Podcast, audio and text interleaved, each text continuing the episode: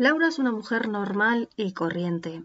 Había conseguido un empleo después de dar a luz a su segundo hijo y estaba contenta por ello, pero a la vez asustada, puesto que no sabía si a partir de ahora el nivel de estrés tan alto al que iba a exponerse iba a afectar a su vida personal y a su salud.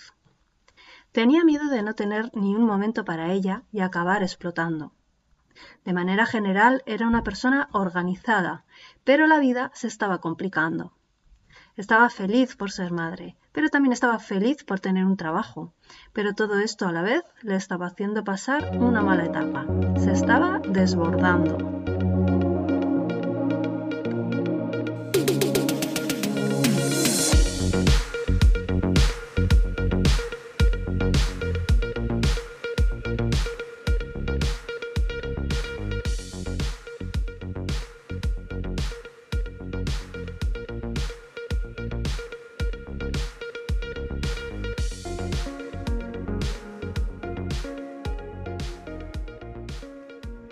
Hoy es sábado 5 de febrero de 2022 y el tema de hoy es una herramienta maravillosa para el día a día. Hoy vamos a hablar de los mapas mentales. Eh, bueno, antes de empezar quería deciros que, bueno, que estoy grabando con, eh, con un micrófono que no es el habitual, pues no me reconoce esta mañana, no me ha reconocido el, el, micrófono externo que suele utilizar para grabar con mayor calidad y, bueno, al final, eh, en lugar de cabrearme, bloquearme y dejar de grabar el episodio, he decidido hacer uso del eh, mejor hecho que perfecto y, bueno, en ello estoy. Siento eh, si no tiene la misma calidad de sonido que otros días. Bueno, yo estaba hablando de Laura. Laura, de manera general, era una persona que buscaba soluciones eh, cosa que valoraban mucho en su nuevo trabajo. Así que se sentó con su marido, Jaime, y empezaron a pensar cómo mejorar la organización, ¿no? Para superar esta situación en la que se veían envueltos. Para ello, Jaime, su marido, había oído hablar en una formación de su empresa de los mapas mentales como herramienta de pensamiento. De hecho, lo usaban en su equipo de trabajo para fomentar la creatividad de nuevas ideas. Entonces cogieron unas cartulinas, unos rotuladores y empezaron a dejar que los pensamientos se plasmaran, se organizaran y crearan conexiones poderosas. Estaban mapeando sus vidas. En el episodio de hoy voy a contarte qué es un mapa mental, qué usos podemos darles y sus beneficios, y te explicaré con qué herramientas puedes hacerlos de manera fácil y práctica, además de algunos ejemplos. Empezamos. Un mapa mental es una herramienta revolucionaria de pensamiento que cuando se llega a dominar transforma la vida. Supone una herramienta de pensamiento evolutiva actual para todas las edades. ¿Os acordáis que en un episodio pasado hablábamos sobre lo que suponía una revolución, que era un cambio drástico, un, eh, cambio radical Em, en lo social, en lo económico. Bueno, pues el mapa mental nos provoca ese cambio radical en, en nuestro día a día. Normalmente cuando necesitamos tomar apuntes en nuestro día a día, lo hacemos de forma lineal, eso es lo convencional. Por ejemplo, cuando tenemos que tomar apuntes de, de una conferencia que hemos ido, llamadas telefónicas, reuniones de negocios, en el trabajo, para una investigación o un estudio, para transmitir a los demás la visión sobre un asunto, para inspirar proyectos nuevos, para descubrir soluciones creativas, etc. Estas cosas son algunas en las que podemos empezar a practicar con mapas mentales y acceder así a nuestras propias inteligencias múltiples haciéndolo. Los apuntes convencionales son lineales, monocromáticos, basados en palabras y bajo una enumeración lógica con limitación creativa y con un resultado final de nuestras ideas desorganizado. A veces podemos pensar que cuando hablamos de una enumeración lógica, pues ya estamos haciendo algo que es organizado Y no, porque si nos damos cuenta cuando tomamos apuntes sobre algo, el hecho de enumerarlos en una lista del 1 al 10, por ejemplo, no significa que los temas estén organizados, sino que están uno detrás del otro y mm, el quinto puede tener relación con el primero y sin embargo el primero lo tenemos en la página 1 y el quinto lo tendremos en la página lo que sea, en la página 4, por ejemplo. Al tomar apuntes en forma de mapa mental, esto no pasaría, sino que realmente podemos tener eh, los temas realmente organizados. Eh, los apuntes tomados con un mapa mental, por lo tanto, no son lineales, sino multidimensionales. Así desarrollamos el pensamiento divergente, con coloridos y en los que se utilizan palabras e imágenes no siguen una enumeración lógica, sino una asociación lógica, y por lo tanto el resultado será analítico e imaginativo. Según el libro del creador de la técnica del mapeo mental, Tony Buzan, al unir palabras con imágenes y al reproducir el funcionamiento del cerebro humano en su combinación de información lógica y creativa, el mapa mental es la herramienta perfecta para nuestro globalizado siglo XXI. Palabras textuales de Tony Buzan. El mapa mental sirve para planear, por ejemplo, unas vacaciones en las que yo puedo planear, por ejemplo, eh, cómo va a ser el hospedaje, si me voy a hospedar en distintos sitios, los distintos gastos que vamos a tener, las distintas excursiones o visitas que vamos a realizar, eh, los objetivos de esas vacaciones o de, cada, o, de cada destino, las distintas opciones de transporte, ¿vale? Por ejemplo, cuando vamos a conocer, hacer turismo eh, y conocer un, lugar nuevo, una ciudad nueva, ¿no? Imagínate que no tienes claridad del tipo de vacaciones que tienes, que no lo tienes claro. Pues el hecho de ponerte a realizar este mapa mental te podría ayudar en los siguientes em, en las siguientes cosas. Por ejemplo, podríamos obtener claridad y una visión general sobre el tema. Además, podría proporcionarte la información que necesitas para ayudarte a planear por adelantado. Te facilita un examen a fondo de la situación, lo que te ayuda a tomar decisiones.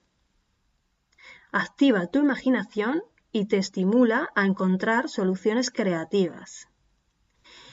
Y aparte es un placer ver eh, cuando lo hemos terminado cómo ha quedado. Y siempre podemos recurrir a él para volver a mirarlo, volver a tener esa visión global, esa fotografía del tema en cuestión y recordar las cosas importantes.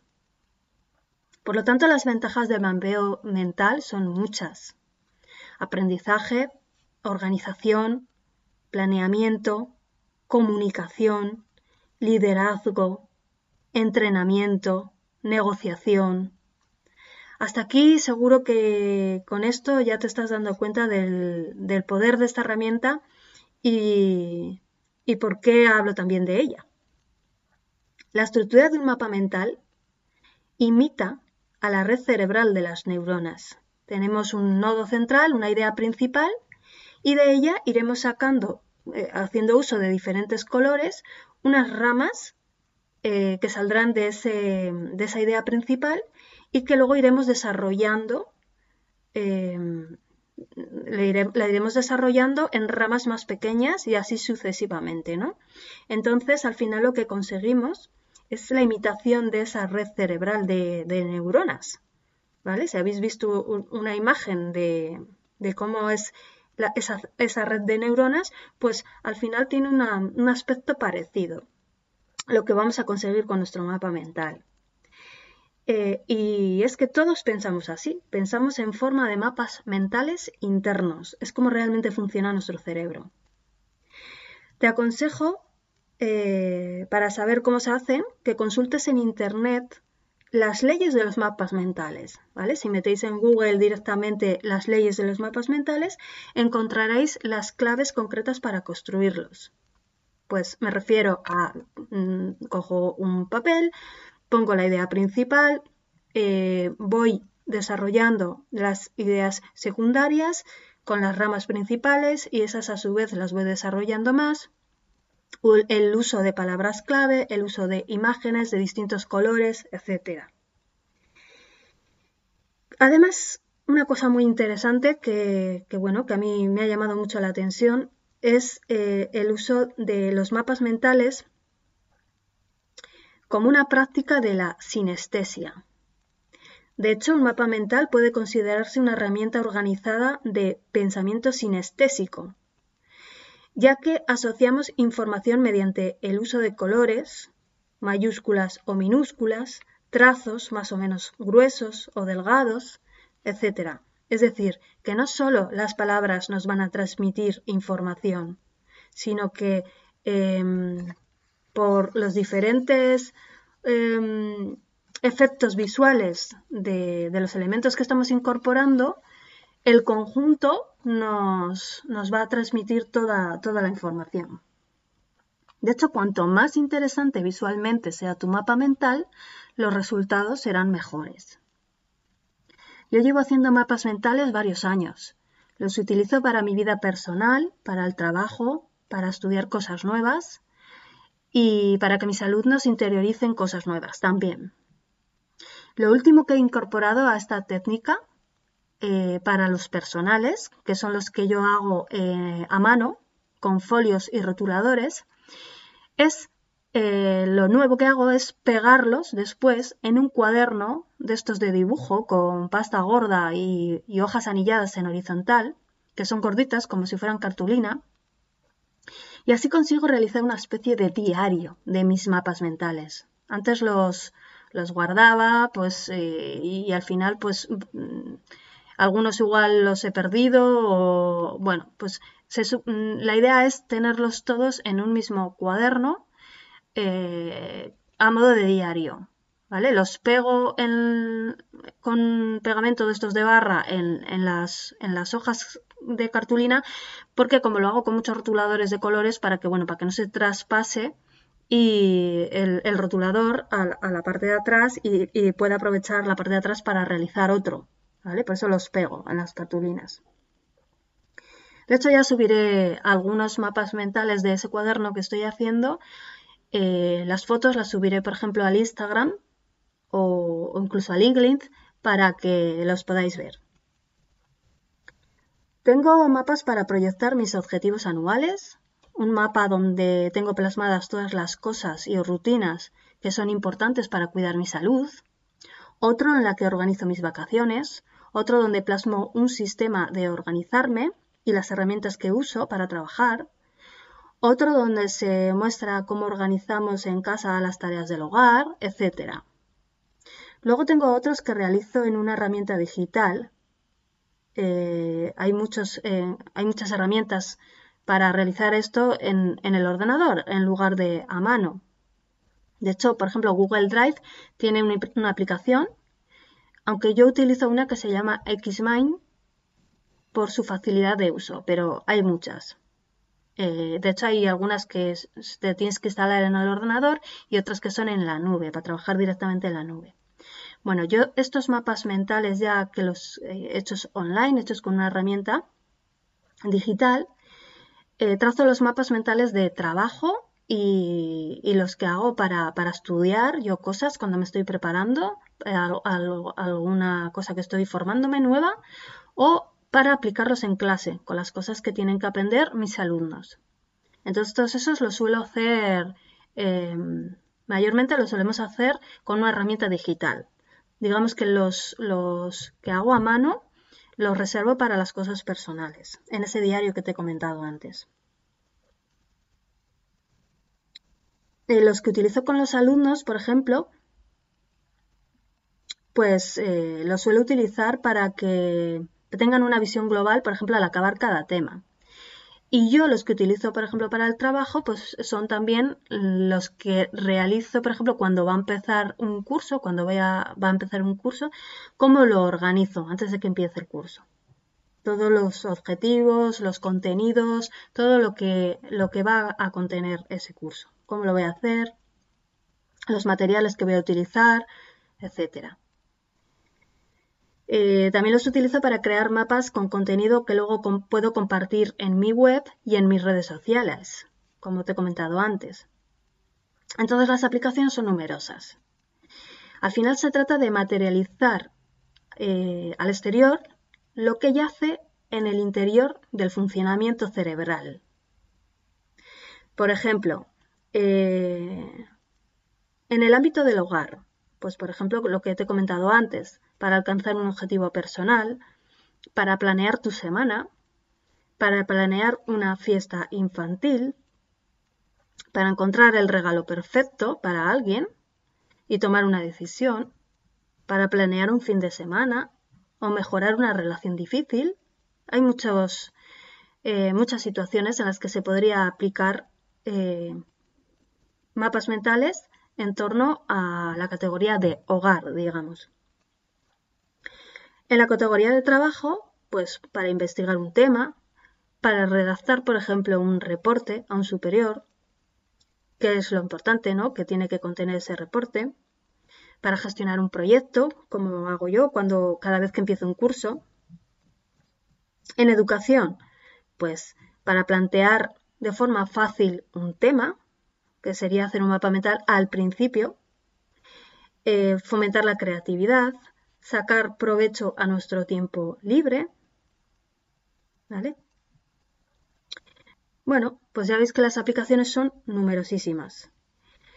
Mm, no lo dudes, no tienes nada que perder.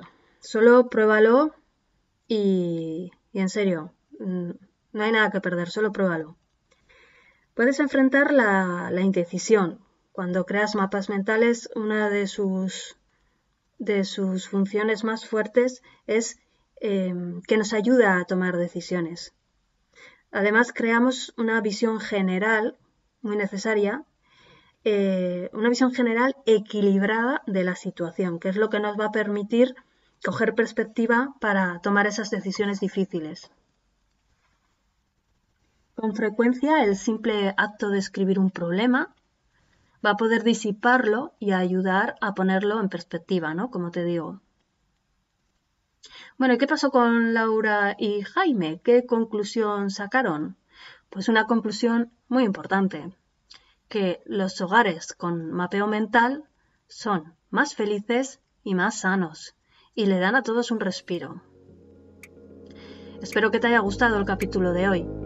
Gracias por escucharme Buen fin de semana, guerreras y guerreros, y hasta el sábado que viene.